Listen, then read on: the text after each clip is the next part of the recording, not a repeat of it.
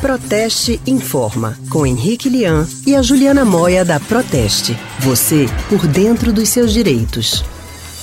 A temporada de fim de ano é marcada por festas. Uma forma prática de promover as confraternizações é contratando serviços de buffet e cerimonial. Mas quais os direitos do consumidor na contratação dessas empresas para as festas? É sobre este assunto que a gente conversa agora com a especialista em relações institucionais da Proteste, Juliana Moia. Juliana, boa tarde para você. Boa tarde para você e para todos os ouvintes. Juliana, quais são os primeiros passos que o consumidor deve dar antes de fechar o contrato para se proteger? É, o primeiro passo realmente deve ser a pesquisa, né? Fazer uma vasta pesquisa, comparar o que cada empresa ou cada profissional oferecem e depois, quando tiver ali é, uma decisão entre dois ou três prestadores, pesquisar cada um deles. Através do número de CNPJ, é possível saber se aquele profissional, aquela empresa estão ativos, né? Se tem muitas dívidas em seu nome e assim por diante. E depois na internet ver se tem muitas reclamações dos consumidores ou não. Agora, o que é que deve estar obrigatoriamente descrito no contrato? Esse tipo de contrato pode ser bastante complexo, né? Porque envolve fornecimento de alimentação, entretenimento, vários serviços que podem estar conjugados no mesmo contrato. Então, é de se evitar totalmente a contratação informal, né? Um acordo verbal entre as partes deve ser evitado. Contrato sempre por escrito, nos termos do que a legislação determina e com a especificação de todos os serviços que vão ser prestados, custos, quantidades, horários, formas de entrega, todos os requisitos para o serviço ficar adequadamente prestado.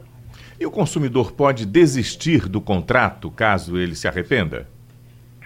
Nesse tipo de contratação, é o próprio contrato que vai prever quando pode haver a rescisão, né? E quais são as penalidades? Na maior parte das vezes, se o consumidor fecha o contrato, assina e depois de um prazo desiste porque encontrou uma opção melhor ou porque realmente desistiu do evento, ele vai incorrer numa multa. Então é importante que tudo isso seja negociado com o fornecedor e que esteja previsto no contrato também.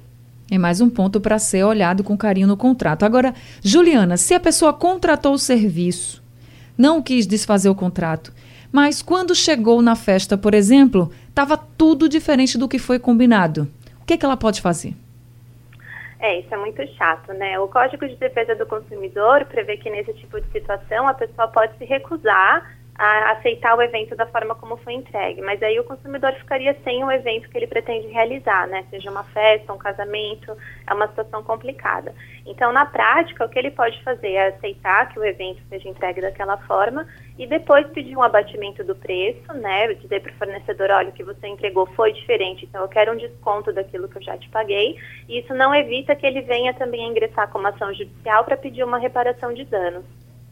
Bom, e na pior das hipóteses, se o consumidor for vítima de uma fraude, uma empresa falsa, por exemplo, que some com o dinheiro, não realiza o evento, o que é que ele pode fazer?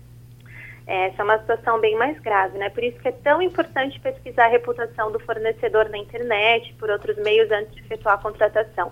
Mas se infelizmente isso acontecer, o primeiro passo e o mais importante é fazer logo um boletim de ocorrência, porque é uma coisa a empresa prestar um serviço diferente do que foi contratado, outra coisa é uma empresa que realmente pratica uma fraude, isso já é um crime.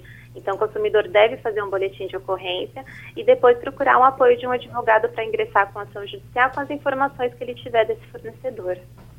Tá certo, Juliana. Obrigada, viu, por conversar com a gente e trazer essas orientações. Uma boa tarde para você. Eu que agradeço. Boa tarde. A gente acabou de conversar com a especialista em relações institucionais da Proteste, Juliana Moia.